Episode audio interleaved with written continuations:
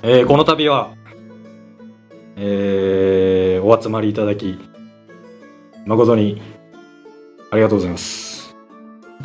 えー、リスナーの皆様におかれましては、えー、まあ、こういった番組にわざわざ耳を毎回毎回傾けていただいて、本当に感謝してもしきれないことです。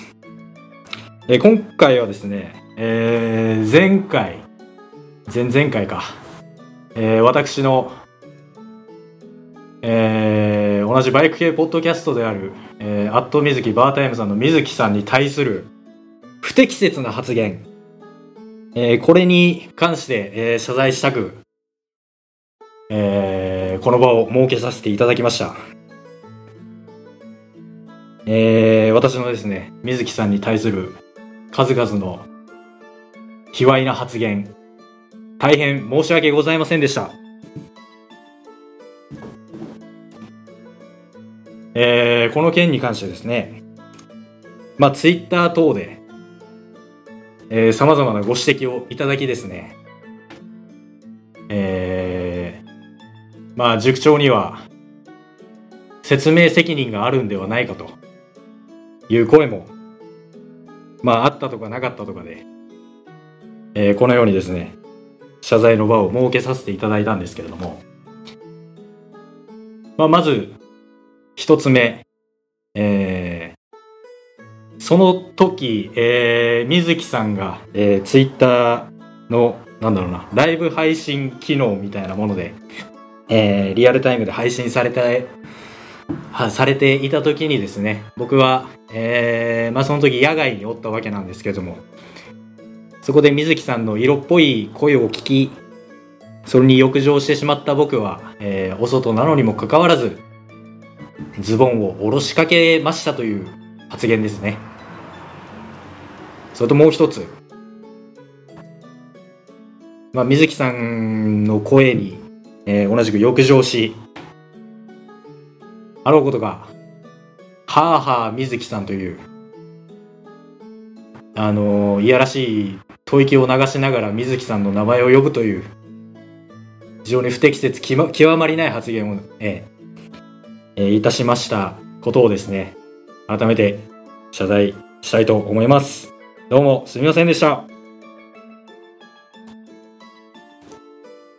えー、まあツイッターでですね、えいただいたお声としては、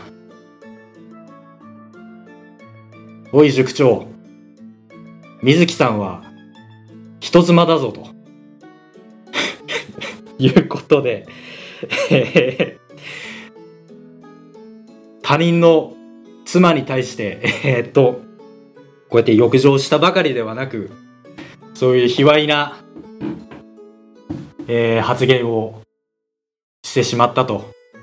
いうことに関して、えーお前節操なさすぎるぞと、塾長。お前いい加減にしろよという声をいただきまして、えーまあ、とある、まあ、同業者というか、えー同じバイク系ポッドキャストをやられている、まあ、とある方からは、アウトだぞ、お前というお叱りの言葉もいただきですね。ええまあ、大変、私、塾長としても反省しております。そしてですね、あのーまあ、こちらでは、えーまあ、とても口には出して言えないような言葉をですね、こうやって、あの電波に流して、電波というか、ネットに流すにはあまりにも生々しすぎる表現としてですね、えーいただいた声で、まあ要約すると、えースイッチを入れると振動するタイプの、まあ、俗に大人のおもちゃを、塾長はお尻の穴に、まあ、挿入した状態で収録していたのではないかという、そういうご指摘も、まあ、ありましたので、これに関して、説明させていただきたいんですけれども、そういった事実は一切ございません。はい。えー私はですね、あれは中学校2年の夏だったかな。その当時、まだあの、フロンティアスピリットに溢れる私塾長はですね、あろうことか、トイレで自分のお尻の穴に鉛筆をですね、えー挿入して以来、私はお尻の穴を開発したことはございません。神に誓って、はい。それ以降はお尻をいじめたことはございません。はい。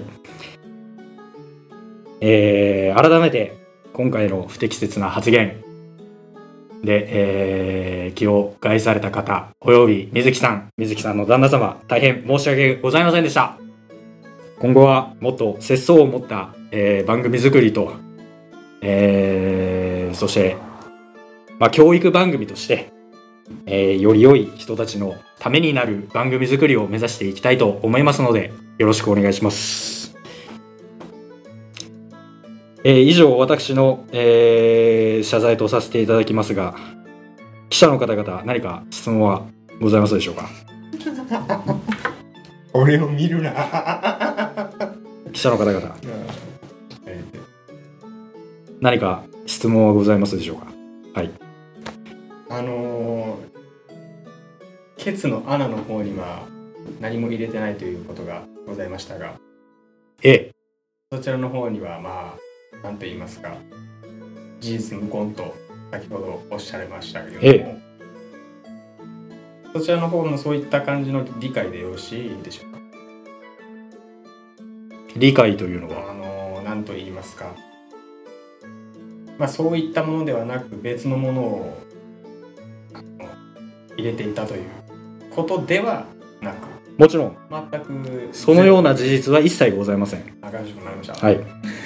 先ほども述べたように、私は、私塾長は、中2の時以来、自分のお尻、浮上の穴で遊んだことはございません。神に誓います。他に質問はございますでしょうか？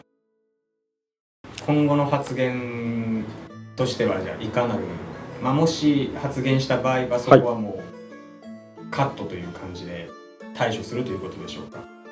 まあ、カットおよび、えー、まあ、こちらサイドの倫理規定にのっとって、えーその辺は、えーまあ、カットするなり、そのまま配信するなり、そしてお叱りの声があれば、えーその都度対処してまいりたいと思っております。以上でございます。質問は以上でよろしいでしょうか？以上で。ではこれで、えー、はあはあ水木さん事件の、えー謝罪会見とさせていただきたいと思います。えーこの度は、えーお集まりいただきありがとうございました。失礼いたします。失礼いたします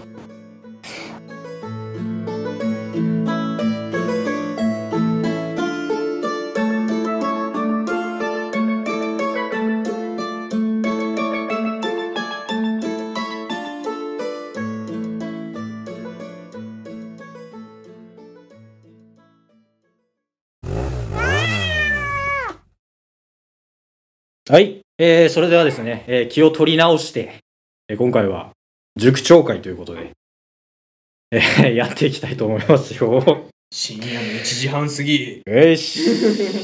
もうね、だから一本さっき収録して、僕は1時だごめんごめん失礼しました一時。1時です最近はね、あのー僕、実は、前回、あのー一人で撮った回をアップしてるんですよ。うん見た見たあ、見た聞いてはいないえ聞いてはいない。うんそう。で、まあそこでも話したんだけど、最近はちょっとあの、規則正しい生活をっていうことで、ちょっと早めに寝る生活が続いてたんで、ちょっと僕も頭がだいぶ働かない状態なんですが、えー、でも、今回の回はね、えっ、と、前回予告した通りですね、かなり気合が入っております。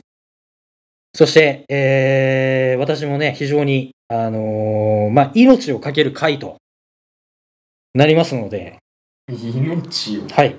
今回はね命をかけざるを得ないというかとうとう皆さんに、えー、まあこの隠された真実をお話ししなくてはならないのかという。都市伝説的な。まあまあ最近はそういうんですかね都市伝説と。まあまあ。うん。ね。だからあのーまあこれまでも大きな国だったりまあ大きな力を持った、まあ、いわゆる秘密結社と呼ばれるような世界を裏で動かしてきた組織っていうのは、まあ、その力を持って、まあ、都合の悪い事実というのを、うんえーこれまでね改ざんしたり隠蔽してきたりとかうんそういった歴史は実際にあるんです。いうね、ケネディ大統領暗殺の、えー情報が記されているという文書というのもね、アメリカっていうのは50年おきに、あのそうやって秘匿された文章とか、まあ情報開示のそうそうそう、うん。そういった情報を開示しなければならないというえー法律があるのにもかかわらず、結局ケネディ大統領のね、あの暗殺の真実というのは未だ明かされないまま、そのようにですね、あのーまあ、国がもみ消したり、隠蔽したりという、まあ実際にこれは、えー世の中の裏で起きていることなんです。うん。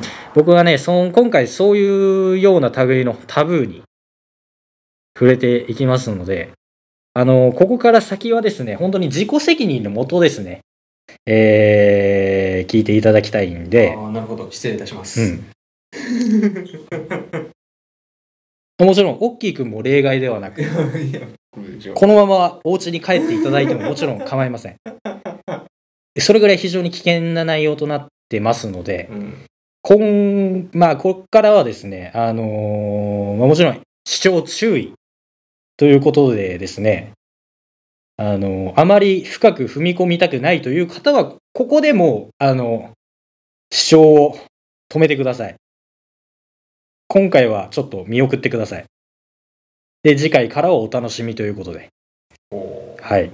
それぐらい非常にタブーに踏み込んだ気になるね話となります。では早速参りましょうか。まあ、まずね、あのーこれを話す上で、ね、えーまあ、先ほどの謝謝罪会見もありましたけど、うん塾長、お前は何なんだと。とにかく。なんか、このもったいぶった前振りといい、うん卑猥な発言といい、水木さんに対する数々の失言といい、うんお前は何なんだと。ね。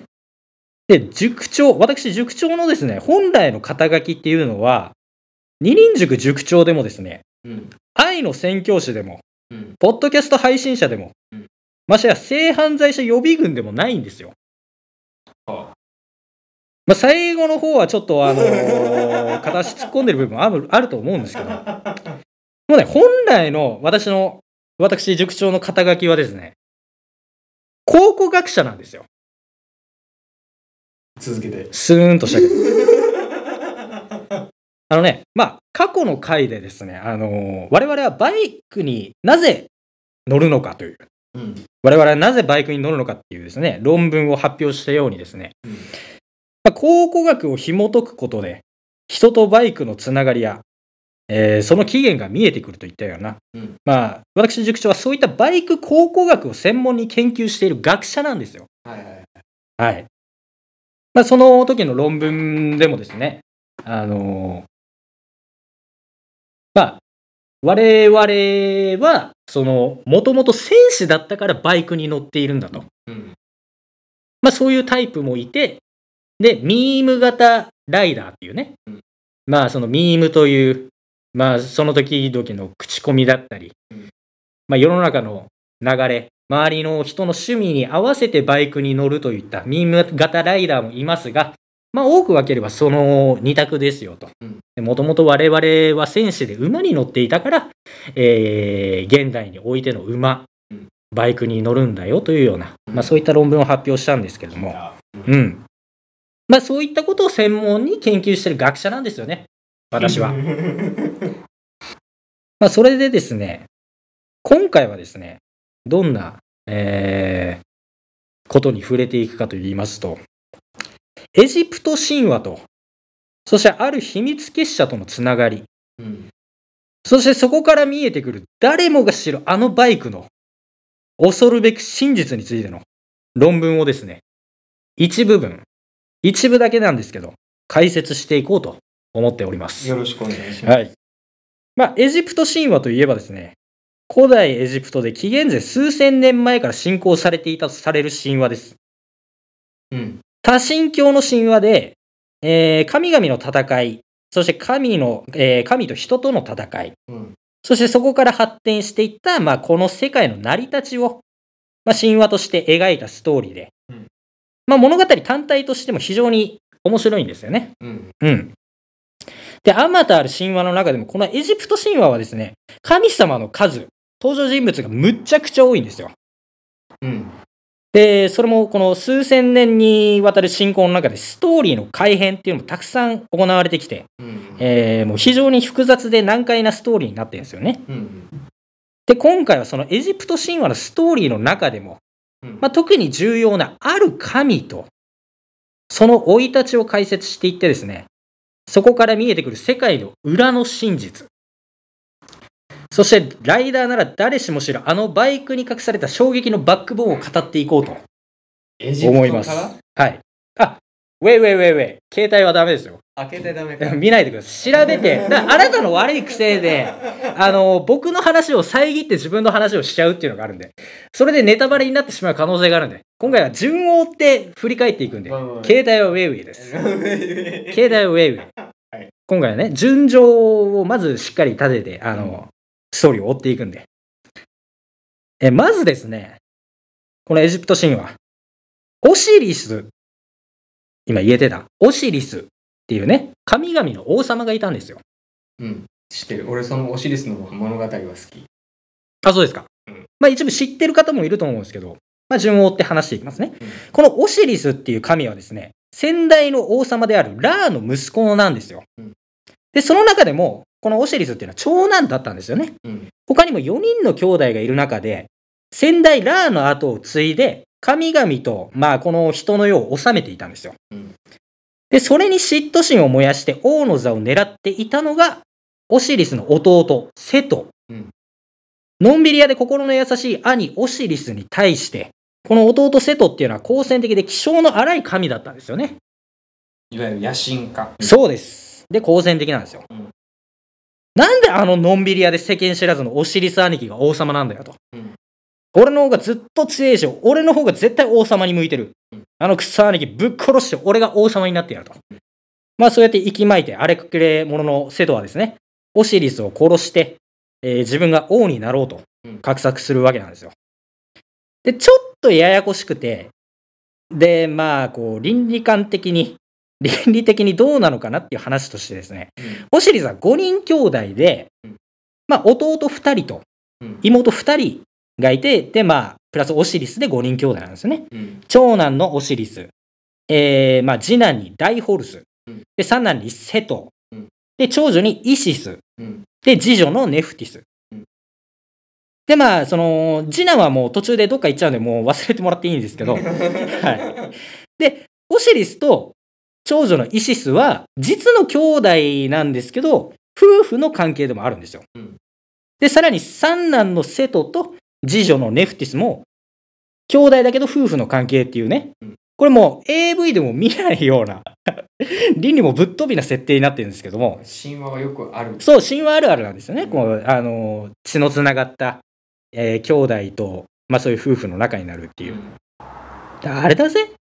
なんだっけあのーギリシャ神話のゼウスなんかね自分のお母さんのガイアとねにやんややんやしたりとか もうちょっと倫理がおかしいんですよ 神話っていうの。は、まあ、そういうもんだと思ってください、うん。でまあさらに頭を抱えたくなるのがですねこの次女のネフティスはですねセトっていう夫がいながら実は長男のオシリスのことが好きなんですよ、うん。なんかそういうヒルドラみたいなまあ、ドロドロ設定もあったりなんかして。まあ、そんなドロドロの兄弟のエピソードの一つとしてですね、ある日、ベロンベロンに酔っ払ったオシリスがですね、うん。自分の寝室に戻って、で、妻であるイシスの寝込みを襲うと。うん。ところがそこに寝ていたのはイシスじゃなくて、次女であり、まあ、弟セトの妻でもある、ネフティスだったんですよね。うんもうベロンベロンに酔っ払っていたんで、あの、自分の部屋と間違えて、あの、弟夫妻の寝室に飛び込んでしまったんですよ。で、ところがですね、このネフティスは、あの、オシリスのことが好きなんで、もう、なんかまんざらでもないって感じで、オシリスのこと受け入れちゃうんですよね。まあ、この、夫、うんネフティスからすれば夫、セトはですね、うんまあ、ED だから、うんまあ、子作りができないと。だから、オシリス兄さんの子供が欲しいんだと。俺ちょっとやべえ言葉ですよ。オシリス兄さんの子供が欲しいって。妹にね、言われるっていう。まあ、抱いてくださいと、うんネフティスが頼むわけですね。うんまあ、それを聞いたオシリスもね、あのーそのままやることやっちゃうんですようん。で、まあ、その一部始終をですね、同じく妻の寝込みを襲おうとしていた、あのーオシリスとニアミスでこう、すれ違いで寝室まで来たセトに目撃されてしまうんですよ。うんこの一部始終を。うんで、この事件がですね、さらにセトの憎しみに、あの、油を注いでしまうこととなってしまうんですけども。うんまあ、これですね、クソオシリスめと。うん絶対に殺して俺が王にやってやると。うんここでさらに憎しみの炎を燃やすわけですね。で、まあ余談なんですけど、ここでできちゃったオシリスとネフティスの子供が、冥界の神、アヌビスになるんですけど、まあ今回の話はあんまり関係がないんで、アヌビスは一旦置いときますね。はい。まあそんな怒りも憎しみもですね、頂点に達したセトは、うんついに、兄オシリス殺しを実行に移します。うんある日、セトはですね、かなり大規模な宴を催すんですよ。うんまあ、エジプト人っていうのは、あのーピラミッドを見てもらえればわかるようにですね、立派なお墓に非常にこだわりを持っているっていうお国柄なんですよ。うんで、まあ、お偉いさんほどですね、立派なお墓を作りたがると。うんそこでセトはですね、豪華な棺を作らせて、この宴にですね、宴の席にこの棺を持って行って、この棺にぴったり収まった人にうん、この棺をプレゼントするぜとうん言い出したんですね。うんで、宴の参加者たちっていうのは、まあ、豪華なこの棺欲しさにうん、次々と棺の中に横たわったんですけども、まあ、それぞれ大きすぎたり小さすぎたりで、結局誰一人としてぴったり収まる人は現れなかったと。うんそして一番最後ですね。うんオシリスがこの棺に入ったところ、もう本人もびっくりしちゃうぐらいぴったり収まってしまったんですね。あれ、俺ぴったりじゃねえと。マジかと。おかしいなこんだけいっぱい入ったのに、俺ぴったりかと。びっくりしちゃうぐらい。いや多分あらかたねこうぴったり入ったやつもああ違うあなた違うぴったりじゃない。まあまあまあまあ。だから、ら本当にミリの差でも、もうタッチの差でも許さないぐらい、まあそれぐらい多分審査が厳しかったんだろうね。うん。ところがもう、オシリスはもう本当にミリ単位で、ぴったり、ずっと思ってもう、そういう金型、オシリスで金型作りました？みたいな。くらいぴったりはまってしまったと。まあそれもそのはず、でしょ瀬戸はそう、セドはあらかじめですね、オシリスにぴったりはまるようにこの棺を作らせていたと。うんおオシリス兄貴にぴったりやん。うんじゃあこの棺はオシリス兄貴にプレゼントします。ということで。うんえー、そう、セトが言うなりですね、セトの部下たちが一斉に棺を取り囲んで、で棺に蓋をして、釘を打ち込んで密閉してしまったんですね。うん。よし、その棺をそのままナイル川に放り込めっつって。うん。で、そのまま部下たちが、そのオシリスの入った棺をですね、ナイル川にぶち込んでしまうんですよ。うん。で、それを唖然として、しながら見ていたですね、あの、オシリスの妻、イシスはですね、うん。カッと割に帰って、いや、あかんあかんっつって、そらそう。自分乗ってるら流されるんだそう、ね流されてるから。もう反響欄に流れななりながら。うん、この川に流れていく棺をですね、追っかけていって、で、うんそのまま行方不明になっちゃうんです。二人ともうん。で、まあ、こうして、えー、セトは、兄オシリスへの恨みも晴らし、王座を奪ったわけですね。うんで、これでもう邪魔者は消えたと。うんこの国は俺のものだという。うんね、あの、王座を謳歌するわけなんですけども。うんで、一方その頃ですね、まあ、オシリスを探して、ナイル川のほとりをさまよってたイシスは、まあ、なんだかんだあって、うんようやくオシリスの入った棺を、まあ、ゲットするんですよ。うんうん。それでですね、あの、もうどういう方法かわかんないですけど、その棺を持ってエジプトまで戻ってくるんですよね。はい。もう担いだんか、何なのか、何か魔法的な何かで持ってきたのかわからないですけど、うんエジプトまでとにかくそのオシリスの入った棺を持ってきたと。うんで中に入ってるオシリスは、まあ、神なのに、すでに死んでるんですよ。うん。で、その死んでるオシリスをなんとか復活させようと、まあ、イシスは考えるわけなんですね。うん。で、その葉をあの方法を探す間、まあ、棺を茂みに隠すんですよ。うんところがですね、権力者のもとにはですね、まあ、いろんな情報が集まるんで、うんイシスとオシリスの遺体がエジプトに戻ってきたと知ったセトはですね、まあイシス、あ、そうか、イシス、イシスが、イシスが帰ってきて、オシリスも隠されてるっていうのがバールされたってこと？そうそうそう、もうどっかで多分、あいつ、なんか途中で、わかんねえよ。うんイシスが多分す、すげえパワー系なのかもしれないけど、こう、肩にオシリスの入った棺を、なんか、b ボーイみたいに、あの、わかんないけど、ラジカセみたいな。そうそうそう、ラジカセショあの感覚で、多分歩いてるところをね、そんな姿で歩いてたらもうバレるじゃん。あ、あいつやべえってなるじゃん。それがもう多分瀬戸のもとに伝わったんだろうね。うん。これでまあ、その情報を知った瀬戸は、まあ、棺を見つけ出してですね、なんとか、オシリスの遺体を、えー棺から出してバラバラにしてですね、再びナイル川にぶん投げてしまうんですよ。うん。で、これでもう復活はできないだろう。これで俺の王座はもう盤石だ。つって。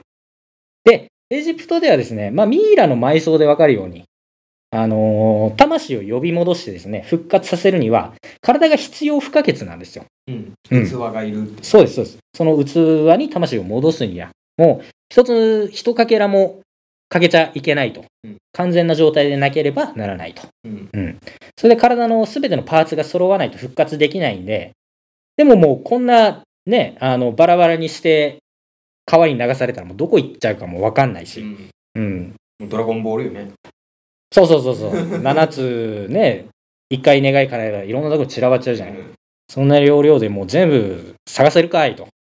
まあでも、そんな絶望的な状況でもですね、あの、イシスは諦めなかったんですね。もう本当にいい妻よね。いやもう、あのーこのエジプト神話通してイシスっていうのはいい妻であり続けます、とにかく。うん。まあちょっと、あれなところもあるけど、まあそれも今後触れていきましょうか。うんで、まあセトのやり方にですね、不満を持っている者たちや、うん。えー影でイシスを支援してくれる人たちを集めて、うんあの、オシリスの遺体を大捜索するんですね。うん。で、まあ、その中にはですね、あのー夫イシスがうん、実の妹ネフティスと不倫して生まれた子供アヌビスも、その捜索に携わっていたと。お。一応、一応なんだかんだそのアヌビスは、自分のお父さんやもんね。言うてしま。そうそうそうそう、自分のお父さんであり、えー まあ、不倫した、不倫してできた子供なんだけども、でもとにかくその、これからもイシスの味方であり続けます、アヌビスは。いい子です、アヌビス。うん。まあ、そしてみんなの必死な捜索の甲斐もあって、ついに、オシリスの体の大部分を見つけることができたんですね。うん。まあ、ある一部を除いて。うん。どんだけ探してもですね、オシリスの、あーなんて言ったんやろな、あのーオティティーンだけは、オシリスのオティティーンだけはなぜか見つからないんですよ。言うかなと思ったら、そういうんかい。うん。一物言うんかな思ったら。一物アウトでしょ、あなた。なんて卑猥な。さっき僕謝罪会見したばっかでしょダメだって。はい。そう。オシリスの、お、お、お、ジュニアが見つからんかった。おててーそう、まあ、ジュニア。ジュニアが見つからんジュニア。ジュニア。だけど、なぜか見つかんないですよね。うん。それもそのはず。オシリスの、まあ、ジュニアは、うん。この川に生息するですね、オクシリ、オクシリンコスっていうね、うんあの、魚に食べられてしまったんですよ。おしりせーオシリスのジュニアは。まあ、ここでやややこしいのは、オシリスのジュニアであるアヌビスもそのジュニア探しに ちょっとややこしいことになっちゃうから、やっぱオティティーンで統一しよう。うん、オシリスのオティティーンは、オクシリンコスっていうあの魚に食べられてしまっちゃうんですね。はいはいはいうん。で、まあ、このままでは復活できないんで、あの、イシスは仕方なくですね、まあ、今で言うところのディルド的なものですね、うん。を、まあ、代用品として、あの、作ってですね、うん。オシリスの体をですね、あの、まあ、息子の、あの、アヌビスがつなぎ合わせる、ちょっとだいぶややこしいな。でこの、えっと、ディルドを、その、オティティーンの代わりに作って、で、まあ、体を、あの、息子の、オシリスの息子のアヌビスが、つなぎ合わせるんですよ。で、このアヌビスがオシリスの遺体を包帯でぐるぐる巻きにしたことが、ミイラの起源と言われているんですね。うんうん。で、まあ、こうやってアヌビスの活躍もあってですね、ようやくつなぎ合わされたオシリスの遺体に、うんえーイシスと妹ネフティスは復活の儀式を始めるんですね。うんうん。 Vulnera Sanentur ですね。 Vulnera Sanentur Vulnera Sanentur。そうそうそう。 Vulnera Sanentur あのね、お怒ったハリーが、あのー Sectumsempra そう、マルフォイで Sectumsempra をかけた後にスネープ先生がね、バルメラサメンバルネラサネントゥール。あの字もすごいよ、バルネラサネントゥールって。傷癒すだけじゃなくて、ね、その時、あの、ビリビリに切り刻まれた、あの、マルフォイの服までうん直すっていう。うんまあ 開発したもんだから。話バスした。すごいよ、スネープは優秀。いずれ、ハリー・ポッターの回もやるか。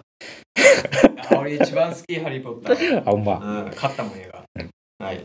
まあ、バルメラサメントゥールして、うんバルネラ・サネントゥールして、うんまあ、傷を、傷をじゃねえ、えっ、と、オシリスを、うんまあ、復活させるんですね。うんで、この復活の儀式の様子っていうのも、えーエジプトの壁画にしっかりと残されています。あ、そうなんだ。うん。あそれを知らんかった。姉妹の力を振り絞って、えー行った儀式の甲斐もあってですね、イシリス、えーオシリスはですね、一時的に復活を果たします。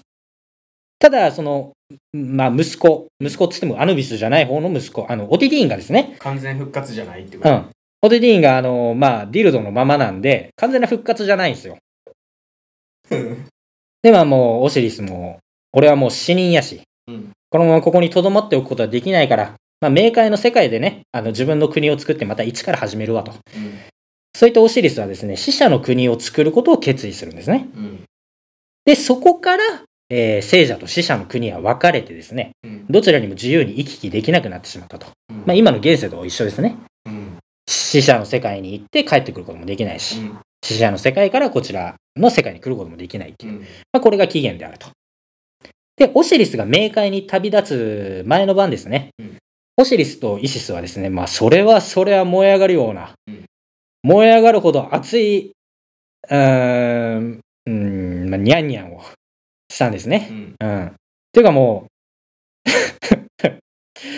なんか、妹と、ね、寝た、その、夫のオシリスも、なんだ、その妹ネフティスのこともですね、まあ、さらにその二人の間にできた子供アヌビスのことも、まあ、何気に受け入れて協力し合ってですね、うんあの、浮気男と普通にこうやってニャンニャンできるイシスのメンタルすごくないですか？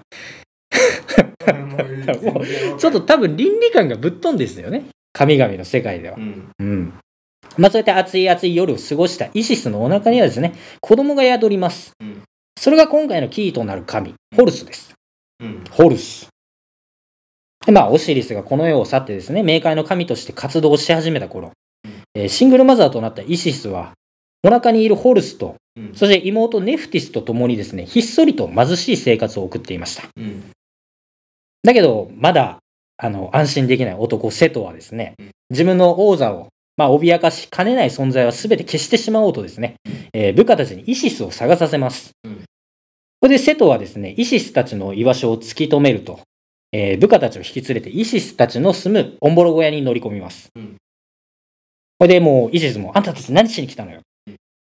イシス姉さん、俺は逆らう可能性のあるものを全て放ってはおけない。連れて行け。つって、んえー部下に強引に連れて行かれるんですね。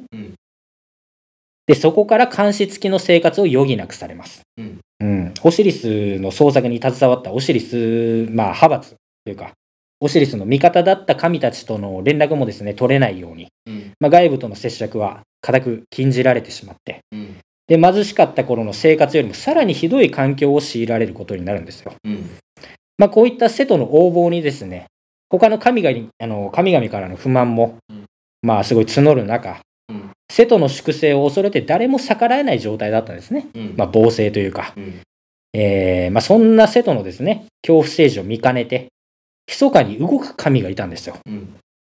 それがトト。うんある晩ですね、イシスが、まあ、ホルスを出産すると、うんこのトトがどこからともなく現れて、うんこのままここにいてはダメだ。いずれ自分の王座を脅かすその子をセトは殺すだろうと。うん今は逃げて、うんそしてその子が立派に成長するまで生き延びろと。うんそれでトトはイシスに、まあ、あのーステルスの呪文をかけてですね。うんで、イシスはもうホルスを抱きかかえて監視をかいくぐって逃走を試みます。うん一方、あの、その頃ネフティスも、うん。妹ネフティスの方も、まあ、トトの、ね、手回しがあったのかわかんないですけど、うん。同じく逃亡します。うん。ところがですね、この逃亡っていうのはすぐ気づかれてしまうんですよ。うん。でセトの方も、なんだと？イシスとネフティスが逃げただとつって、うん。まあ誰かが手引きしたに違いないなと。うん。すぐ追っかけろっつって、セトによる激しい追跡うん。が、まあ、始まるんですけども、うん。それもなんとかやり過ごして、えーイシスは、まあ、ホルスとともに小さな村にたどり着くんです。うんうん。で、まあ、イシスもこんな猿の僻地まで、まあ、追ってくることはないやろと。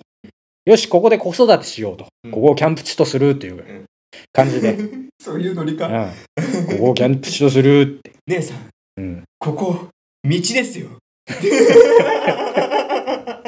よし、ここをキャンプ地とするっつって、まあ、ここで子育てをすることに決めるんですね。うんまあ、貧しく、厳しい生活に苦しみながらも、一生懸命子育てをして、息子ホルスはすくすく成長していきます。うんしかし、とうとう瀬戸の追っ手がこの猿の僻地にまでうんたどり着いてしまうんですね。うんで、追っ手は、まあ、イシスの隙を見て、うんえー子供ホルスに毒を持って殺してしまいます。うんホルスが死んでしまったことをですね、知ったイシスは、まあ、絶望のどん底に突き落とされて、うんホルスの遺体を抱きしめながら泣き叫びます。うんその声を聞きつけて、えー癒しの力を持つ女神、セルケトと、えーまあ、セトの元からですね、無事逃げ出したネフティス、妹ネフティスが駆けつけますけど、うん。まあ、彼女らの力をもってしても、ホルスを蘇らせることはできなかったと。バルメラさんねうん、バルネラ・サネントゥールはね、もう、あの、こう強大な女姉妹、そして癒しの女神が揃っても、まあ、ホルスは生き返らせられなかったと。うん。うん。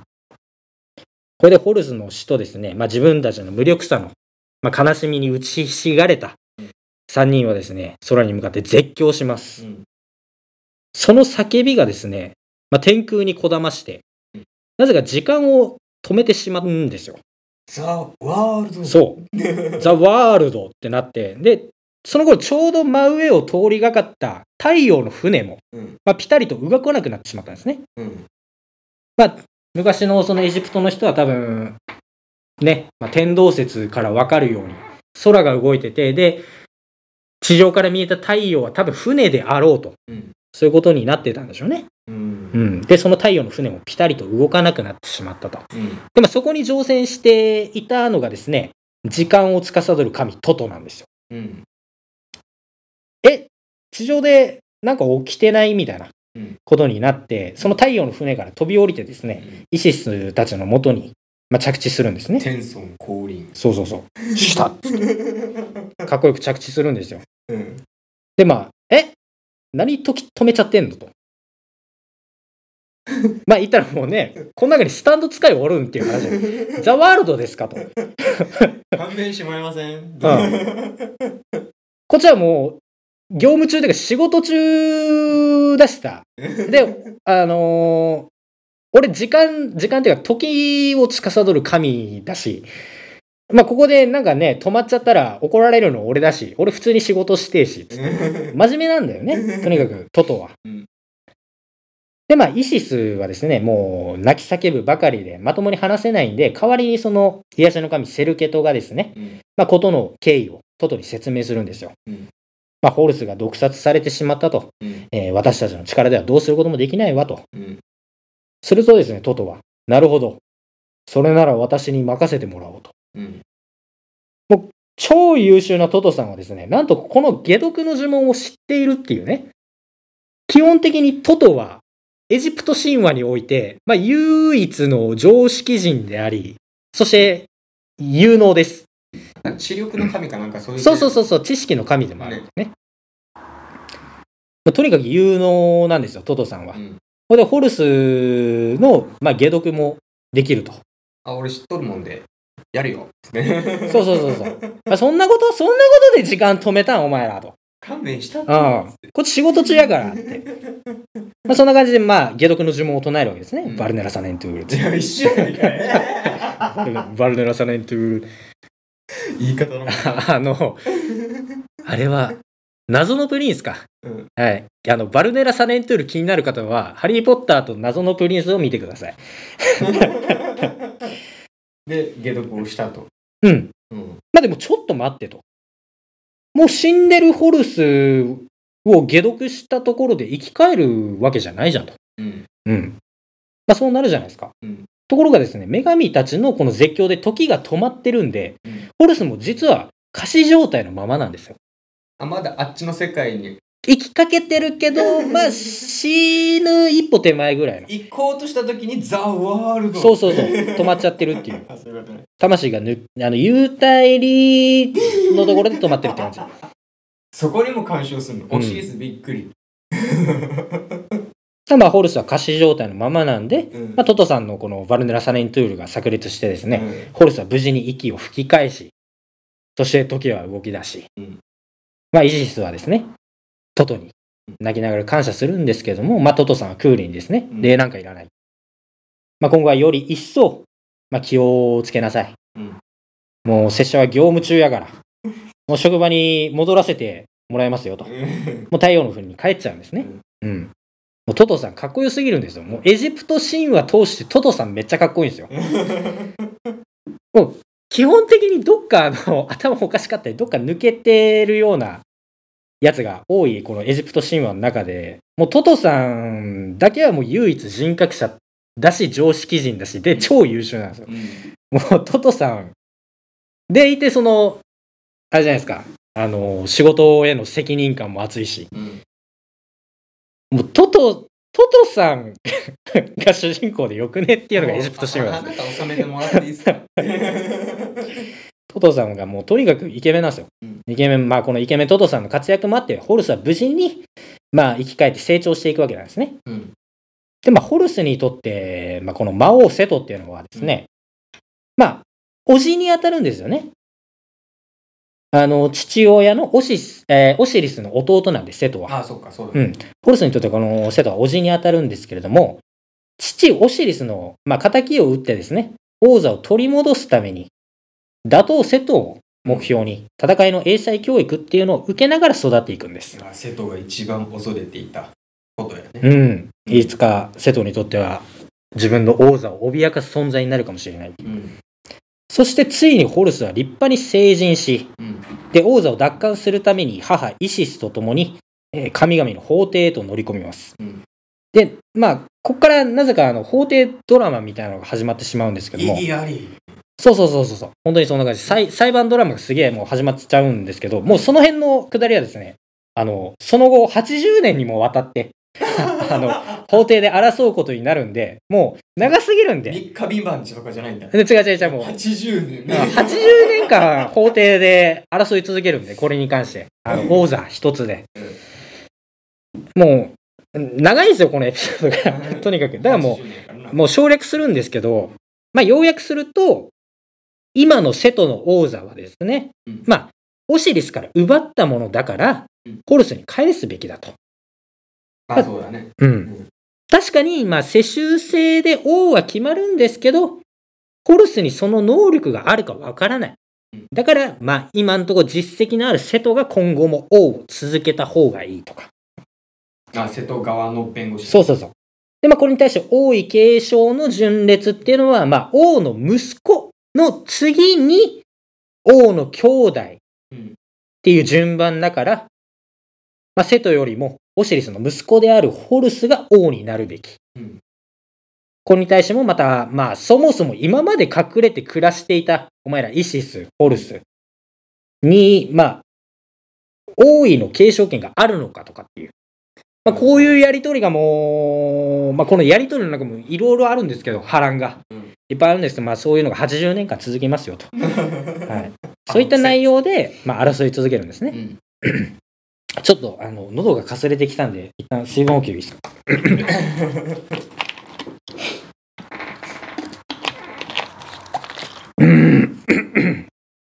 ああ、失礼。まあ、ここからですね、あの、戻ります。えーといった内容で、まあ、争い続けて、裁判長であるラー、これさっきも出てきましたね。このラーっていうのは、あのーまあ、オシリスとかセトうんとか、まあ、イシス、ネフティスのお父さんですね。うん前の王様です。うんこれがまあ裁判長になってるんですけど、で、この裁判長であるラーがですね、まあ、とりあえず、セトがこのまま王様で、ホルスが実力をつけたら、まあ、その時はおあのホルスに王位を渡そうよと、判決を下したんですよ。うんでもこれに納得のいかないホルスは、まあ、おじさんであるセトに対してですね、うんおい、セトのおじきよと。ビビってねえで戦おうや。それで決着つけようやと。うんうん。挑戦状を叩きつけるんですけども、まあ、セトはこれをもうクールに拒否するんですね。うんまあ、そんなむやみやたらに喧嘩するもんじゃないよと。殺したくせによく言うもんだな。そうそう。まあ、王様やからね、余裕ぶってね。うんうん。まあ、でも、そこまで言うんだったら、いいよと。こうしよう。お互い、カバに変身して、どっちが長く水中に潜っていられるかゲームで勝負しようじゃないかな。急に、急に違うね。なんかここに来て小学生の夏みたいなゲームで決着つけるんだっていう。まあ思ったんですけども。川ごっこして一番潜水したやつやそうそうそうそう。小学生かっていう。まあ、そんなんでいいんだって思うんですけど、まあこれに対して、いいぜやってやるよと。うんホルスは なぜか、なぜか快諾するんですよね。乗るんだ。うん、乗っちゃうんですよ。で、二人はカバに姿を変えて、まあ濁ったナイル川に飛び込んだんですね。うんそれでもまあ、あの、な、策略か、暴虐の限りを尽くした瀬戸が、こんなお遊びで決着を、まあ、つけるわけもなく、うんそういうつもりで勝負を仕掛けたわけもなく、うんまあ、事故に見せかけてホルスを殺すつもりだったんですね。うん。うん。まあ、弟のそんな性格の悪さを知ってる姉のイシスはですね、うん魔法で森を作って、うんこのカバめがけて森をぶん投げたんですよ。外野。うんふんってうん、森を魔法で作って、その、変身したカバに向かってぶん投げたんですねうん。で、それが見事にヒットするんですよ。うん。でも、その森が刺さったカバっていうのは息子のホルスだったんですね。同じ体だったんかい。まあ同じカバだから。っていうか、変身する、して飛び込んでどっちがどっちだか分かんねえんだっていう。うん。まあ川も濁ってるからね。うんうん。だから分かんなかったと。で、まあそれでまああかんあかん、間違えてもうたわと。あ、息子やったわと。ホルスやったわと。ごめんごめん間違えたっつって。で、まあホルスにぶっ刺さった森を、まあ一旦引き抜いて、うんで、もう一匹の方に、もう一匹の方のカバに向かって森をまた投げるんですね。うん。で、これもまたしてもヒットして、うん今度こそ瀬戸が化けたカバに突き刺さったんですよ。うんで、ここから瀬戸はですね、命からがら岸に上がって、うんまあ元の姿に戻ると、まあちょっと、ね、石津姉ちゃんと、うんまさか弟の俺を殺すつもりじゃないよね。ちょっと怖いからやめ、やめてと。うん。で、まあこれに対してイシスはまあ実の弟なんでね、一瞬情が湧いてしまってうん、で、その隙に瀬戸は逃げてしまうんですね。うん で、それを見たホルスは、もう大激怒するんですね。うん大激怒。うん おい、母ちゃんよとうん。なんであいつを逃がしたんだと。うんあいつを倒すために今まで俺たち頑張ってきたんじゃんかよと。俺に森が刺さるのはいい。そう。そこスルーなのよ、なぜか。うん。まあ当たってしまったのはしょうがない。でもなんであの、クソ、クソおおじを逃がすんだと。クソおじの瀬戸を逃がすんだと。そこでもうブチ切れた、あの、ホルスはですね、なんと、イシスの首をちょん切ってしまうんですね。やっべえやつ。うん。実の母親ですよ。それを、まあ、今後もチャンスがあるだろうに、なぜかそこで一瞬情が湧いて取り逃がしてしまった母、イシスの首をちょん切ってしまうんですよ。母さん。うん。でも、まあ、イシスもね、一応神で有能なんで、うんまあ、その時、あの、ホルスがちょん切ったイシスっていうのは影分身だったんですね。うんイシスの。うんうん影分身の術を使ってたんで、本体は無事だったんですね。うん無傷。まあ、なんだろうな。初めから信用してなかった感半端ないけど。ホルスちゃん、ああいうことあるもんな。う。そうそうそう。多分、そうなのよ。だからちょっと気性の荒い、まあ短気な子やから、それもあり得るなってこと。でもどっからっていう話になるやん。え、魔法で森を作って、俺に当てたあいつは影分身なのか？みたいな。どっからっていう。まあそういうのもあってですね。まあ、こんなですね、あの、母親に対するホルスの暴虐っぷり、首をちょんぱしちゃうっていうう、ん。暴虐っぷりを聞いた、えー裁判長のラーはですねうん、やっぱりホルスには、王は務まらないとうん。いうことで、まあ、より瀬戸の王位をひいきするようになってしまったんですね。うん。で、実は裁判で争っていた時、あのイケメントトさん。がですね、ホルスの弁護人として法廷に立ってたんですけども、うん。このイシスの首チョンパの件に関してはもうこの時ばかりはさすがのトトさんも何の弁護もできなかったらしいです。お手上げ。お手上げだったんです。もう母親の首チョンパはあかんと。なんぼ俺が優秀でもそれだけは弁護できん。お手上げ状態だ。で、まあすっかりふてくされモードのうんホルスはですね、まあ展開を離れてうん木陰でお昼寝をしてたんですね。うんで、それを見つけた瀬戸はうん、ホルスの寝込みを襲って、うん。なんと両目をえぐり取ってしまいます。うん。これでもう何も見えないだろうと。もうもだい苦しみながらどこへでも行くがいいと。うん。瀬戸はですね、その目ん玉、ホルスからくり抜いた目ん玉を、まあ、神々の宮廷へと持ち帰って、うん。まあ母に、イシスに暴力を働いたホルスに罰を与えてやったと。触れ回るんですね。うん。で、それを見たイシスは絶句して、うん。で、まあ、トトさんはですね、あのーそんな暴虐を働いた瀬戸に怒りを抑えながらも、うんまあ、イシスを励ますんですね。うんうん。もう、トトさん、もう終始イケメンなんですよ。もうずっとフォローに回るっていう。うん、トトさんマジイケメン。もうトトさんが主人公でいいんじゃないかっていうぐらい。で、まあ一方その頃ですね、両目をえぐられたホルスは激痛に耐えながらうん、追撃を恐れて隠れてたんですよ。うんで、それを偶然見つけたのが、愛の女神、ハトホル。うんまあ、一説によると、このハトホルっていうのは、あのー裁判長ラーの奥さんうん。じゃねえかっていう説もあるんですけど、まあ、これは関係ないで放っとくんですけど、うん。まあ、ハトホルはですね、あの、ガゼルの乳を絞って、うん。で、それをホルスの目に垂らして目を再生させます。うん。で、さらにその、まあ、愛の女神なんでね、うん。その深い愛を持って、裁判長のラーを、まあ、説得しに行くんですよ。うん。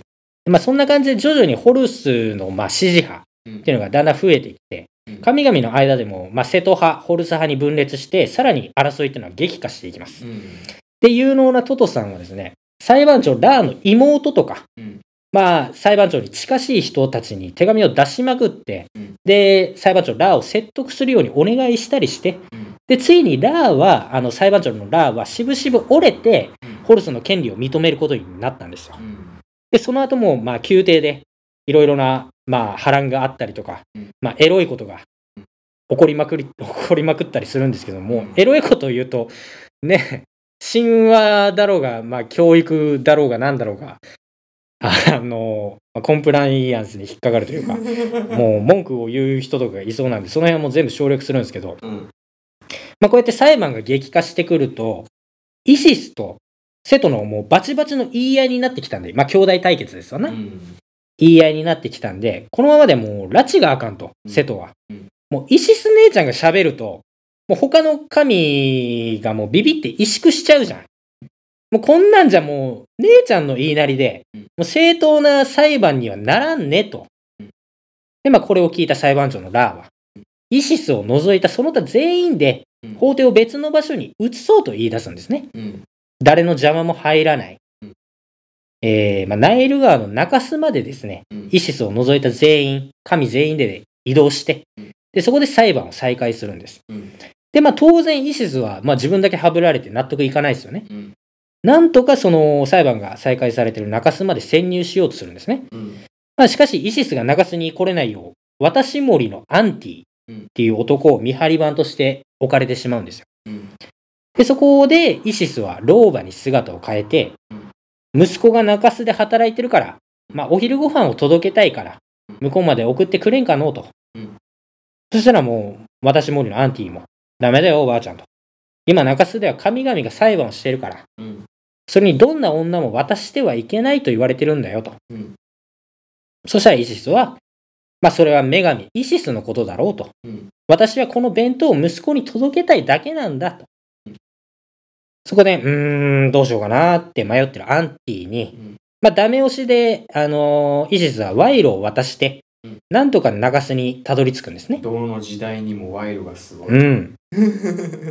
まあ、イシスも女神やから。うんあのーまあ、それなりに、なんか高いものを身につけたりとかして、うん指輪だったかな？黄金の指輪を確か渡したんだと思うけど、うんうん。それでまあ、無事、中洲に着いたんですね。うんで、中洲に着くなり、今度は若くて美しい、うん、まあ、今で言うとこの多分広瀬すずみたいなうん女の子に変身してうん、これで、なぜかその辺、ブラブラ歩いてたら、瀬戸がいたんですよ。うんその辺。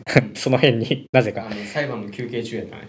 もうその辺の描写がわかんないですけど、うんその辺ブラブラしてたんだって、瀬戸が。うんたまたまうん。で、その瀬戸に近づいたんですね。うんで、瀬戸っていうのはもう実はね、あの、冒頭でも触れたけど、まあ ED なんですよ。うんそれでまあね、あの、奥さんのネフティスからも、まあ見限られてるみたいなとこあるんだけど、ED だけど実は性欲がむちゃくちゃ鬼強いドスケベなんですよ。う んこれで王座についてからもう常に横に女をはべらせているっていうような、うんまあ根っからの女好きなんですね。うんだからもう若くて美しい女性が、まあ実の姉であるイシスとも知らずに、この広瀬すずにのうん若い女性にナンパするんですね。うんへえ、可愛い子ちゃんと。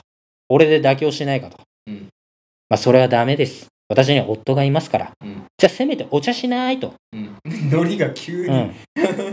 お茶しないお茶しないと。お茶しないって感じで。うんうん。まあ、軽い感じで。うんで、まあお茶くらいならいいですよと。うんその代わり私の話聞いてくれませんかと。うん We you, we you! 俺ちゃん君の話全部聞いちゃうって感じで。いやセトのキャラがだいぶ壊れた俺 みたいな感じ、まあそんなやりとりだったかわからないですけど、みたいな感じで、まあ、話をすることになるんですね。うんで、イシスはですね、持ち前の演技力と、うんまあ演技力を用いて、ぶわって泣き出すんですよ。うんそれで自分はもう羊飼いの未亡人であること。うんで、夫が死んだ後は、自分には息子と家畜だけが残されてたんですけども、うんまあある日、夫の弟がやってきてうん、で、息子をぶん殴って、で、家畜までも奪っていってしまったとうん話したんです。うんで、その話を聞いた瀬戸は、うんなんてひどいやつだ。息子さんという正しい相続人がいながら、その財産を奪ってしまうなんて、うんそんなやつは国から追放レベルやなと。言った途端、イシスは、うんはい、今言った、罪認めた、と。うんそう言って、イシスは元の姿に戻ってさらにこう言います。バカな弟の瀬戸坊よ。うんお前は今自分の口で自分を裁いたんや。うん唖然と立ち尽くす瀬戸。うんまさか自分の非を自分で認めてしまうとは。うん我に返った瀬戸はですね、まあ周りにいた神々にも自分は騙されたんだとうん訴えるんですけども、まうんあ、自分で認めちゃったんならもう仕方がないよねと。うん。まあ、そそれはお前のやってきたことやうんん。で、それをもう自分が、あの、国追放レベルやなって認めちゃったんだから、もうそれはもう、しゃあないでしょっつって、誰からも相手にされなかったんですね。うんそれでもうね、80年にも及ぶ長いうん、長すぎるこの裁判にも、もう他の神々も疲れ果ててたんで、うんまあ、さっさと決着つけて欲しかったっていううんようなところで、瀬戸がもう勝手に自分からこけてくれたんで、うんまあ、神々としてはもう願ったり叶ったりだったんですよね。かったよかったうん勝手にあいつ、勝手にあいつこけたぞ。勝手に墓穴掘ってくれたと。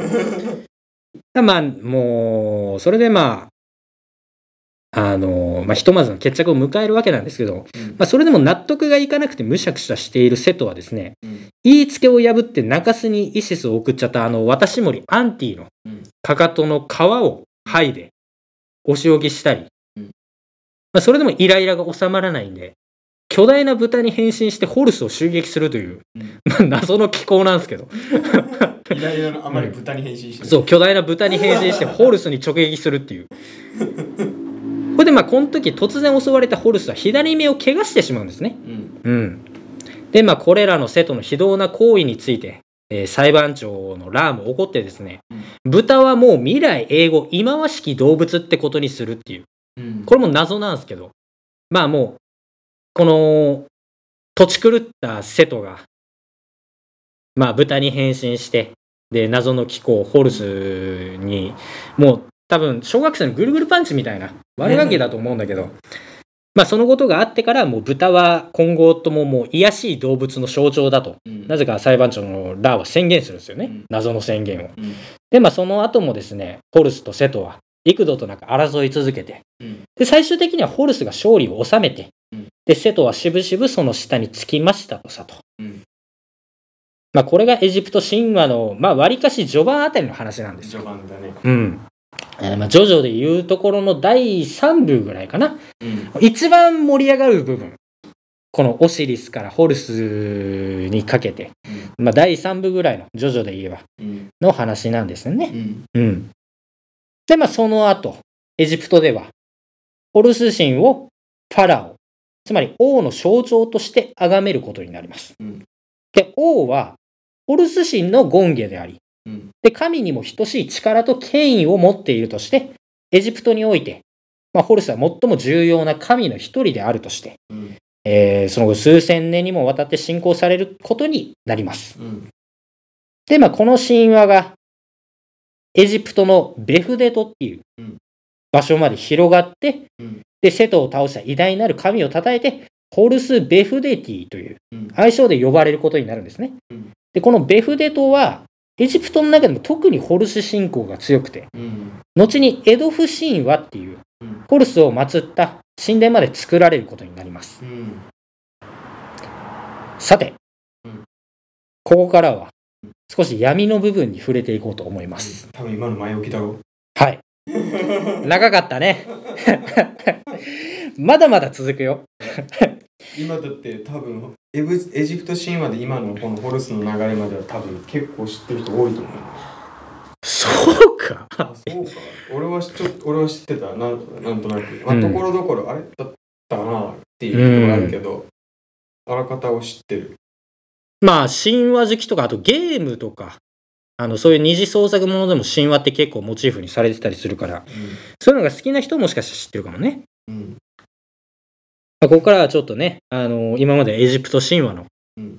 まあ本当に一部分だけだけど、まあ、オシリスからホルスの、まあ、流れを見てきたんだけども、ここからはちょっと少し黒い部分うんですね、お話ししたいと思うんですけども、まあ、豚に化けた瀬戸に傷つけられましたよね、ホルス。うんうん。ねでその時ねうん。その時左目、えー傷つけられるんですけど、まあその後にですね、あのイケメンナイスガイのトドさんに直してもらうんですね。左目をうん、左目を。2回目の修復そうそうそう。まあ、これまでね、あの、両目失ったりとか、まあ完治したと思ってたら豚になった土地狂った瀬戸に左目をまた傷つけられたりとか、うんもうホルスっていうのは目に関しても散々な目にあってばっかりなんですけど、目だけに。目だけに。本当に散々だったんですけど、うん。まあ、そんな様々な困難を乗り越えてきたホルスの目にはですね、すごい力が宿るようになったんです。うん。右目はラーの目と呼ばれて、うん。まあ、直感力やうん。霊感などを持っていると。うん。でこれはまあ第三の目とも呼ばれて、霊感が強い人とか、まあ、うん行動力で己の道を切り開いていくようなタイプの人はですね、この第三の目が開眼していると言われています。この第三の目は努力次第でもう誰でも開眼することができるらしいんですね。うんうん。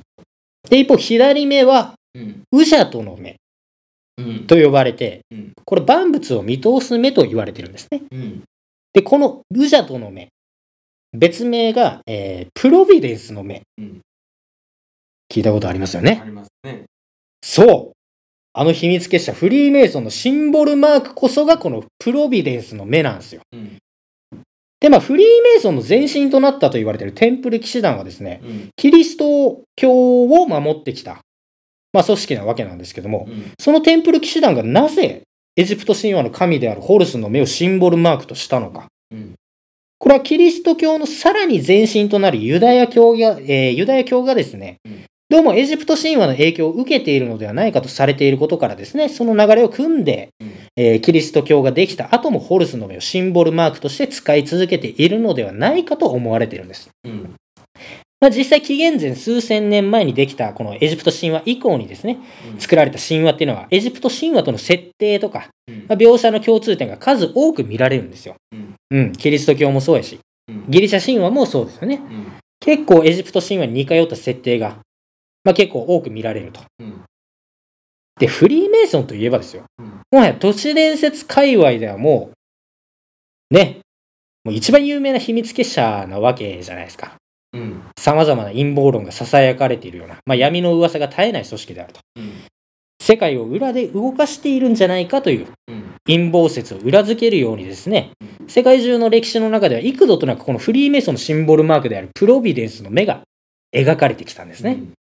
まあ、キリスト教でももちろん用いられてますし、えー1882年に完成したアルゼンチンのうん。サルタ大聖堂うん。というところにもこの目が使われています。うん。1525年にヤコポ・ダ・ポントル、うん。えーポントルモという、うん。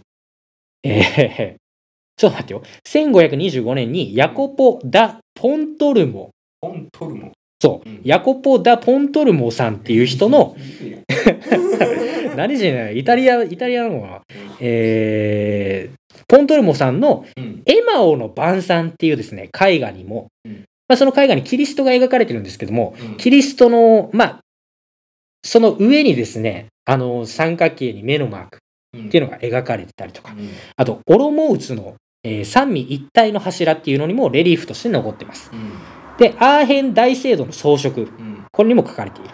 アメリカ大、えーアメリカ合衆国の国章の裏にもピラミッドに目のマーク。うん。さらに1ドル紙幣にもピラミッドに目のマーク。うん。フランス人権宣言の版画にも、このプロビデンスの目はあります。うん。チリ大学の交渉とか、うん。あとアメリカ情報認知局、通称 IAO のマークにもこのプロビデンスの目は使われて,、えー使われてるんですね。うん。このように上げると切りないくらい、うん世界中でこのプロビデンスの目がシンボルマークとして用いられているんです。うん。まあ、このことからフリーメイソンは巨大な力を持って、世界を裏から動かしてきたと言われるようになったんですね。うん。王の象徴であり、権威の象徴でもあるホルス、うん。そして全てを見通すことのできるプロビデンスの目、うん。その目をシンボルとしながらも常に先を見通し、うん。裏世界の王として暗躍してきたフリーメイソン。うん。これからもホルスの加護のもと、うんこの世界を支配し続けることでしょう。うん信じるか信じないかは、あなた次第です。いや今回これかい？このこのいわゆるちょっとした座学的なことかいまあ、エジプト神話から、そうね、プロビデンスの目を通して、まあ、フリーメイソンにつながるお話とうんいうことでございました。あまあ、これも本当に前つばなんでね、信じるか信じないかあの皆さん次第なんですけども、ええ。と、まあ、ここで話が終わってしまうとですね、もはや別の番組になっちゃうんで、ここからはですね、あの、さっきまでの話を踏まえて、うん。とあるバイクのうん。お話をしていきたいと思います。まあ、先ほどはあえて触れずにいたんですけども、エジプトの神話の、まあ、神っていうのは、動物をモチーフにしている神様が多いっていうことが大きな特徴なんですよ。あのかぶってるものとかもそうだしねまあそうそうそうそう、身につけているものとか体の一部が動物だったりっていう、うんそういう神様が非常に多いんですね。えー、まあ例を挙げると、あのーオシリスとネフティスが浮気して生まれた子供。うんで、まあ地味にね、活躍してくれたアヌビスは、うんえージャッカルの頭うんを持ってるんですね。うんで、ホルスの両目を、まあ、直してくれた愛の女神ハトホル。っうん。ていうのは、牛の角が、まあ、ついてるんですね。うん。これで、あのーちょいちょい活躍っていうかもう主人公でいいんじゃねっていうあの抜群の安定感と安安心感を与えてくれたあのイケメントトさんは、一番大好き。そう。もうかっこよすぎるあのトトさんは、トキの頭、あの鳥の、鳥。と鳥じゃね鳥じゃ鳥の、鳥のトキ。うんの頭をしてるんです。うんまあ、こんな風にですね、体の一部がまあ動物モチーフになって描かれている神がエジプト神話で非常に多いんですね。うんでは、ホルスはどんな動物がモチーフになっているのか。これですね、ホルスは頭部がハヤブサになってるんですよ。ああれはやぶさだったんだそう。あわしやと思っあのね、まあ、この辺分岐しちゃうんだけど、たうんうん。あの、エジプト神話って、同じエジプト内でも、いろんな場所でその派生があるんだって。うんその中で、ワシとかうん、タカとかだったりするんだけど、あともう全然違うやつとか、うんあの、ふんころがしちゃったりとかうんすることもあるし、で、ホルスってこいつだけじゃないのよ。うんさっきね、冒頭で言ったけど、オシリスの弟、次男に、あの、大ホルスってやつがいるのよ。うん。で、こいつとは別ね、うん。別のホルスで、大ホルスってやつがいて、で、このホルスのことを、今回話したホルスのことを小ホルスって言ったりとかうん。する地域もあったりとか、まあさっき言ったホルスベフデティとか、うん。いろんな呼び方とか、いろんなモチーフで描かれてるから、うん。超複雑なのよ。ここでは、はやぶさと一緒。まあ基本的にホルスはハヤブサの、うん。まあ化身であり、天空の神であり、うん。で、王の象徴であると。うんいうのがホルスなんですね。うんまあもうお分かりの通りですね。今回は鈴木が世界に誇る超名車 GSX1300R はやぶさうんの裏の話をしていきたいと思います。うん。さすがにエジプトからは来たやん。うーん。ってお思いでしょう。ってお思いでしょう。まあこれがね、あのまあ今回話していくから。うん。まあね、今あなたがおっしゃった通り。まあえ？はやぶさのつながりってだけでこのホルスの話をしたんという。うん。てかもうフリーメイソンとかもはやバイクと関係ないやんという。ね。おい塾長。水木さんに対する失言といい、今回の雑すぎる話といい、いい加減にしろよ。バイクのハヤブサとどうつながるっていうんだっていうね。もう、ここまで聞いてくれたリスナーさんは、きっとまあそう思うでしょう。うん。では、ここからはこれまでの話を踏まえた上で、ハヤブサの話をうん。していこうと思います。まあ、はやぶさの表面部分の話はですね、あの表側の話、うん俺たちが知っているはやぶさの表側の話に関してはですね、まあ、過去回の第59回配信ではやぶさの回をやったんで、うんそちらで、えー詳しくは聞いてほしいんですけれども、今回は裏の話です、はやぶさの。うん。はやぶさっていうのはですね、えー90年代から2000年代初頭にかけて起こった、うん。あの世界最速戦争の実質的な勝者となったバイクなんですよ。まあそうか、GGR も抜いて、そう。そうかそうか。そうなんですよ。うん。で、まあ、市販車初の時速300キロオーバーを果たしたバイクであり、うん同時に時速300キロ規制を作ったバイクでもあるんですね。はい。うん。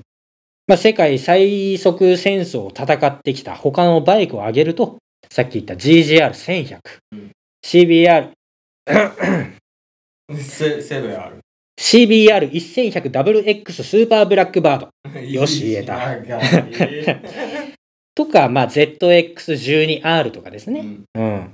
まあ、ザクレロね、通称。うんなどがあるんですけども、まあ、エジプト神話のオシリスや、まあ、セトやホルスが神の王座をめぐって争ったように、バイクの世界でも世界最速の王座をめぐって争いが起きてたんです。うん。で、まあ、GGR1100 といえばですね、僕も好きですけれども、まあ、ブラックバードが登場するまで、6年間も世界最速の王座についていた名車なんですよ。うん。うん。で、GGR の特徴の一つに、豚のように二つに並んだラムエアダクトっていうのがあるんですよね。まあ、これは D 型と呼ばれる GGR なんですけれども、まあ、C 型はひょっとこみたいなラムエアが1個ついてる。うん。で、D 型になると、このヘッドライトの下あたりに、二つの豚の鼻のようなラムエアダクトがついてるんですよ。はいはいはい。うん。でね、これ先ほど、まあ、瀬戸が悪あがきでですね、巨大な豚に変身して、はやぶさの化身ホルスを襲ったという話がありましたけども、うん。これはまあずんぐりむっくりなカウルでうん、豚のようなラムエアダクトを持つ GGR1100 っていうのはまるで、いつまでも王座に執着しているホルスを付け狙い続けた瀬戸を表しているとうん。思われるんですよあ。あ、面白い。うん。で、GCR は、はやぶさに敗れた後もですね、うん。GCR1400 という形で復活して、うんで、王座を付け狙い続けたんですね。うん。まあ、こういった王座への執着っていう点でも、うんまあ、セトと GGR は似通ってる部分があるなと。うん。で、まあ、残念ながらですね、まあ、その後、あのー ZX14R ですね。っていうのは、まあ、ファイナルエディション最後にカタログ落ちしてしまったんですけども、それでも、はやぶさはフルモデルチェンジを果たして、うん未だにアルティメットスポーツバイクの王者。新型も出てるし。そう。未だに頂点にうん君臨しているんですよね。たまたまにしては面白いね。そうでしょ？たままあ、こじつけと思われるかどうかは皆さん次第ですけど、まだまだ終わんないですよ。うん。さらに、ここからですよ。ホルスとハヤブサの共通点として外せないのが、やはり、王でやはり。もうユダヤ教のヤハウェに引っ張られたからな。神話話しすぎて。やはり。イントネーション。イントネーションがね。うん。ああ、もう一回。はい、気を取り直して。うん。はい。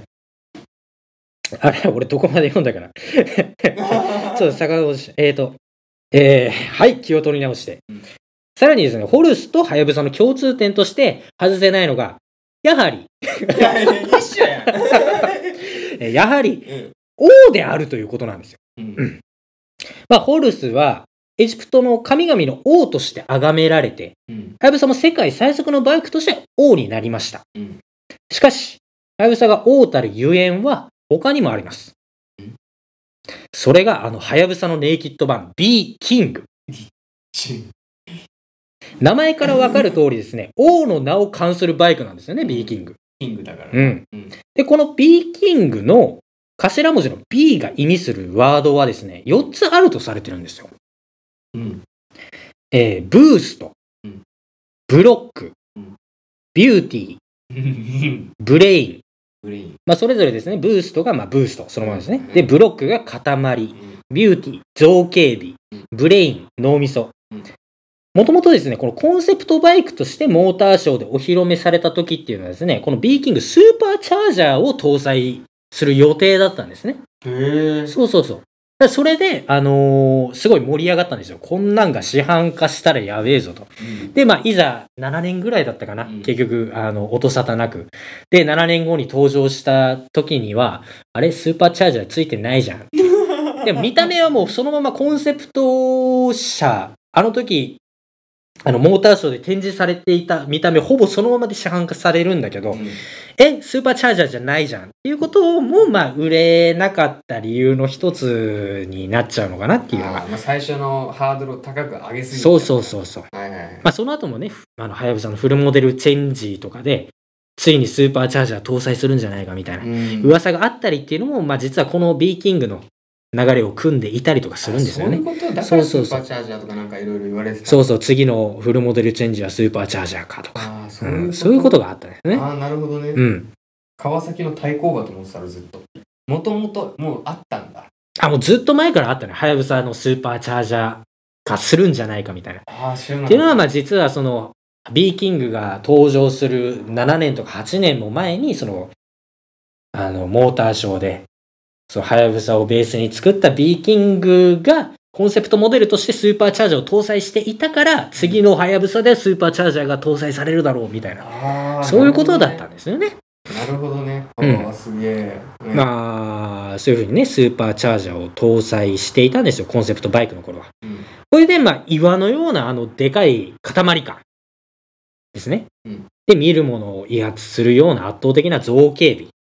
で脳を震わせるような力強い加速感。うんそれぞれの B のキングであるというね。うんこれも B キングにぴったりの名前なんですよ。うんところがですね、まあ、この B の由来、B キングの B の由来、うんこれソースがはっきりとしていないんですよね。あ、そうなんだ。うん。僕もただ言われてるだけってだけ。あのーこれ僕もですね、この B キングの、まあ、名前の由来に関してネット上で、あのーいろいろ探したんですけども、うん。ヤフー知恵袋で見つけた一件のみしか B キングの名前の由来にしては見つけられなかったんですよ。うん。あほんまに噂されなかったんだ。だから、このソースも不確定だうし、ん。このヤフー知恵袋で、あの、質問に答えてた方っていうのも、まあ、どっからその情報を得たのかもわからないし、とにかく不透明なんですよ、B キングの。うん名前の由来に関しては。まあ、僕は結構、あの、しっくりくる由来だなとは思ったんですけども、うんなるほどな、説得力があるなとは思ったんですけども、まあ、ソースがとにかく、あの、はっきりしてないと。ううんん。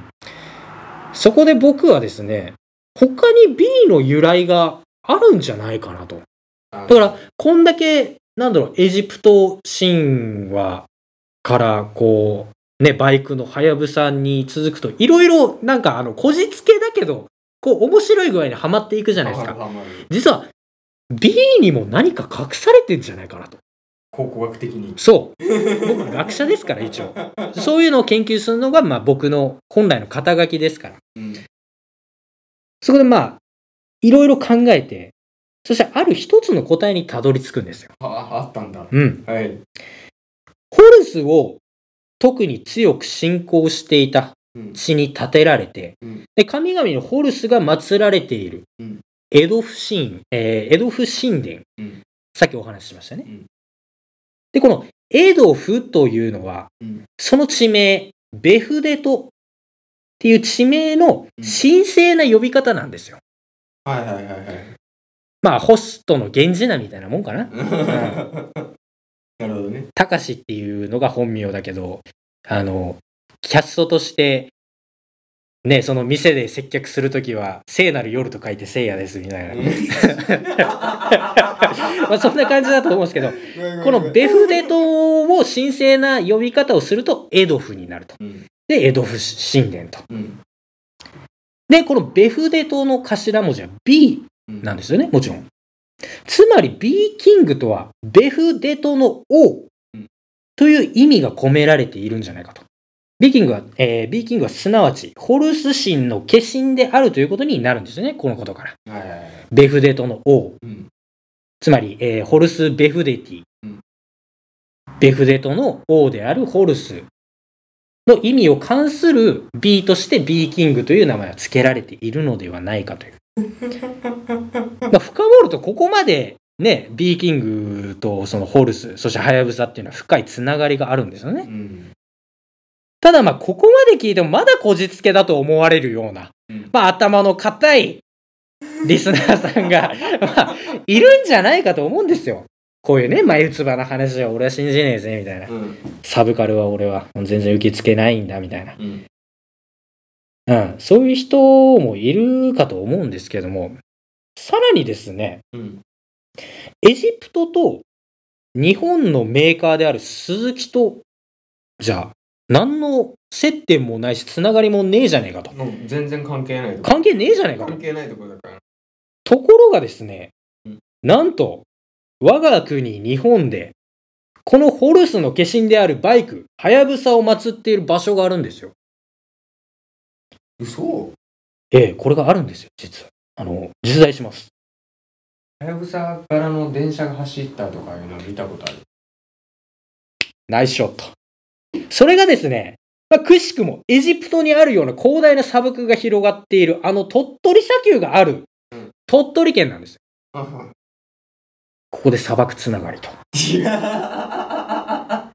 いや、鳥取県のね、これ、八頭町っていうところにあるはやぶさ駅っていうところでは2009年から、うんまあ、はやぶさを祭るはやぶさ駅祭りという祭りが毎年行われています。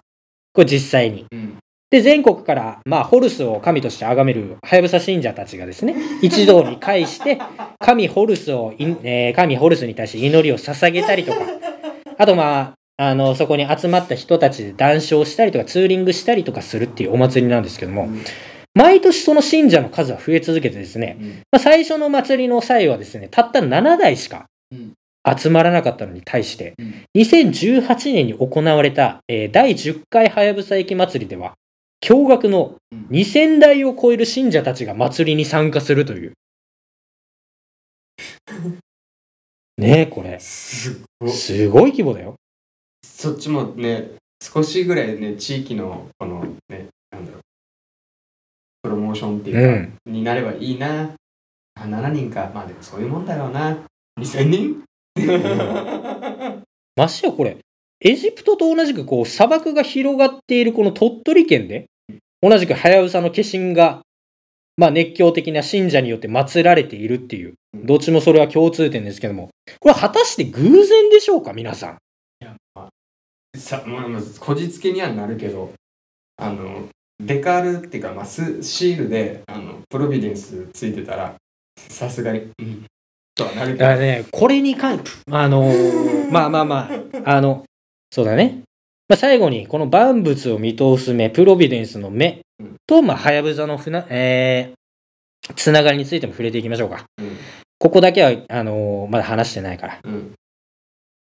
はやぶさっていうのはですね、1999年に登場してからですね、うんまあ、その耐久性っていうのが非常に高く評価されてるんですよね。うんまあ、それを裏付けるように、エンジンやフレームの改良を、まあ、一部加えられてきたものの、基本設計を大きく変えることなく、現在までアルティメットスポーツとして第一線で戦い続けてるんですね。うん。で、去年、2021年に、はやぶさは2度目となるフルモデルチェンジを果たしますけれども、うん。その現行はやぶさですら、20年以上前からの思想を守り抜いて、守りにおいて。守り抜いて、もう喋りすぎて、ロロロロロリスが回っちゃうロロロロね ?20 年以上前からの思想を守り抜いて、もはやもうこれ、熟成の域に達してるんですよね。もはや初期型からも完成だったと。ほぼ。うんでそれをまあ細かい改良を加えながら今に続いていますよと。うんこれはまるで、その当時の開発者たちが、プロビデンスの目を通してですね、うんえー先の未来を見通していたかのようじゃないですか。まあ、現行のはやぶさのエンジンの設計を手掛けた溝口さんという方もですね、うんまあ、公式インタビューでこう話しています。うん長いこと乗ってください。10万キロ、20万キロ、なんなら50万キロ。うんこれからもはやぶさは遥か先を見通し、バイクの王として君臨し続けるのかもしれません。信じるか信じないかはあなた次第です。いや面白いあー、長い。こじつけにしては面白いでしょ？めっちゃ面白いいろいろ共通点があるんですよ、実は。このはやぶさというバイクですね。特にこのはやぶさっていうのは、まあ、エジプト、ね、えー代々の王、ファラオたちの、まあ、化身であると。王の象徴であると。で、それを、まあ、この GSX1300R はやぶさがモチーフにしていたとするならば、うん。あの、んなんで、なんで出したの？鈴木さん、B キングを。っていう、あの、あれもわかる気してくるでしょ？こじつければな。なるほどな、神の化身である。えー神じゃない、王の化身であるハヤブサ。で、ハヤブサっていうのは確かに世界最速戦争で王座を、うんまあ、勝ち取ったわけだけれども、それでもまあ、王というね、あの、意味としては、うんまあ、他に意味付けがしたいなと鈴木さんは思ったんだろうね。うんうん。というようなこともあって、B キングという、もう名前に王様と冠したうんバイクをもう出すことで、これは、えーエジプト神話の、まあ、王の象徴、化身である、ホルスの流れを汲んでいるバイクなんだよ。B キングの B は、えーまあ、エドフ、うん。ベフデトの B であって、うん。決してブースト、えー、それからブロック、うん。あとなんだ、ビューティー、ねえー、あとブレイン。うん。の頭文字ではなく、実は、えー、まあ、ホルスを祀っているエドフがあるベフデトの B。つまり、ベフデトの王という意味の B キングなんだよということを考えればですね、こういろいろ辻褄が合ってくるんですよ。まあまああまあうこん。じつければなあ面白いなんで？びっくりしたもん最初 NHK の番組やから いや、長かった。ああ、過去一の超大作だったんじゃない？でしょうか。まあ、こういったこじつけをですね、あの、こじつけですでも面白くないこれ。面白い面白い俺も、あの、まあ、本当に最初はね、本当に最初は、あの、はやぶさっていう、はやぶさをモチーフにした、まあ、ホルスっていう神が、そういや、おったな。はやぶさってバイクもあるし、この二つを なんとかこじつけて、次回話してみるかって、本当にスタートそっからだったのよ。でも調べれば調べるほど、え？ホルスっていうのは、王様の化身なんや。え、でも、バイクの方のハヤブサも、まあ、ネイキッドマンとして B キングっていう、王様と名の付くバイク出してたなっていう、いろんなところが繋がっちゃったのよ。自分でもびっくりするぐら。っていうようなね。はいや、うん。面白いなうん。まあ、なかなか、これは、次なんかギギリシャ神話か あまあ、あると思うよ、ギリシャも。例えば、あのーまあ、鈴木さんは稲妻っていうバイクを出してますけども、うん稲妻といえばですよ、最高神ゼウスが、うんまあ、稲妻、雷、雷を司る最高神じゃないですか。うんっていうところだけ、スタートそこだけで、いろいろ繋がっちゃうかもしれない。こじつけで。やってみると。難しいな面白い俺も本当に今回の話も、入りそれぐらい弱い、あれだったから。とうございましたはい。えーまあ、今回の話はですね、あくまで都市伝説であって、えーまあ決して、あのね、真実をお話ししたというわけでもないですし、あくまで僕一、個人の意見です。決して真実というわけではないので、えーまあ真に受けてですね、これをまあ人に話しちゃったりとか、風潮しちゃううん、ネットで、これ、今回のことについて書き込んだりした場合にですね、まあ、あのー裏の組織がですね、動く可能性ももちろんありますので、あそういうことで自己責任。はい。いや、もしこれが真実だった場合にですね、僕は偶然発見してしまいましたけれども、これがもし真実であった場合、僕はね、これを、まあ、鈴木さんが、もしかしたら、表向きには公にしてなくて、ひた隠しにしていたかもしれないし、で、今回フリーメイソンについても触れちゃったんで、あんまり真に受けて、その、さらに深いところまで潜ろうとしてしまうと、あなた自身も消されてしまうかもしれない知れないよと。そして次回以降、あのーまあ、また、ね、更新が滞って、うん。これで塾長の声が聞けなくなったその時には、僕は体調不良だろ闇の組織に、もしくは何か強大な権力を握る何かに消されてしまっているかもしれません。はい以上です。ありがとうございました。りがとうございましたえもうろれつが回んねえ。喋りすぎだ。お疲れ様でした。はい。えー、お疲れ様でした。お疲れ様でございますえー、まあ、ね、しばらくあの、配信が、えー、滞っていた理由に関しては前回お話ししましたし、うんあの、これで僕のその不適切な卑猥な発言というのも、一応、一応とか言っちゃいけないね。あの、謝罪もしましたし、えー、まあ今後はですね、まっさらな状態で、あのまたね、配信ペースが戻せたらいいけど、まあ、難しい俺が難しくなってきてるもんあ、そうですか。まあ、お互いにね、こうやってちょっと難しくなったりしていることもあってですね。今日久々にツイッター触ったもんあ、そうんう。うん。あでって感じだけど。今日今日昨日今日、うん久々あ SNS も見ないようにしてるうん。見ないようにしている。うん、はいだだってバイク見ちゃうやんあ、それはあるね。うん。それ見るよりか見ない方がいいじゃん、うん。見てないあアマゾンプライムと Hulu でうん。元 GP と映画ばっか見てうん。る それ以外見ないであ俺よりやばいんじゃない日頃の、日頃の疲れプラスアルファ、今回はちょっと体力を消耗しすぎた。いや、疲れた。というふうにですね、まあ、あのお互いね、忙しくさせてもらってるんで、えー次回以降、まあ、配信ペースが戻るとも限りませんし、で、まあ、僕に限っては今回、あのーかなりやばい話をしちゃったんで、まあ、次回以降、あのー僕が登場することももしかしたらないかもしれませんし、うん。うん。なので、まあ、いつ皆さんにまたお会いできるかは分かりませんけれども、うん。うん。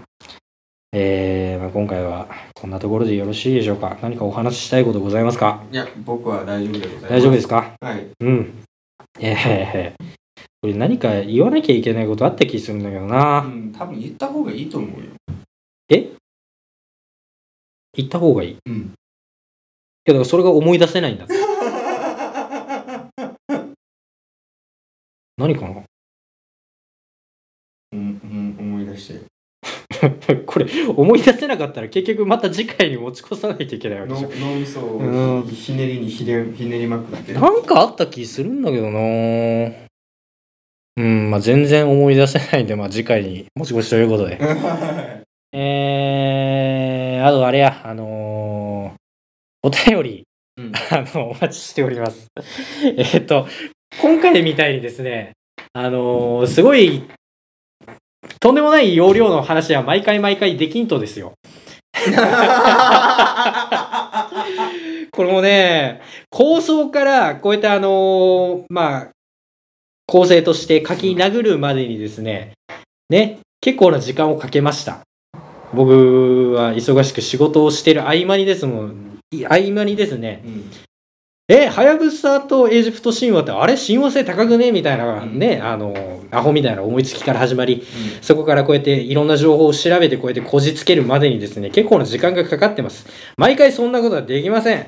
ですね、あのぜひですね、もうどんな、どんなお便りでもいいです。あの、それこそ、あの、私、塾長への非難の声だったりとか、番組に対するクレームだったりとか、えー、まあ、うん私、塾長に対するプロポーズとか、ね、何でもいいんで、あの、とりあえず、あの、メールを送っていただきたい。そうすることですね、あの非常に我々の負担が、だいぶ軽くなるよね。だいぶ、うんだ軽くなる？だって、俺たち、あの、お便り1本ですら何十分と広げるじゃない、だらだらと。それで、そのつもりはないんだよ、まあないけどね。うんそれで、あの、1エピソード分潰れる。まあ、潰れるって言い方は悪いけど。今言ったな まあ、それで1エピソード分乗り切れるとなったら、非常に楽じゃないですか。我々としても。うんまあ、お互い忙しくなっちゃったし、そういう、まあ、手助けが、あの、そろそろ欲しいなということで。ね。手だ手助けメールうん。だって、この、ね、先駆けに臨塾、あの、300人以上の人が実は今聞いてくれてるんだよ。あそうなんだうん、300人もおれば、もう毎回1件ぐらいは来てるんじゃないペースとしては。こんなこと言っちゃあれだけど。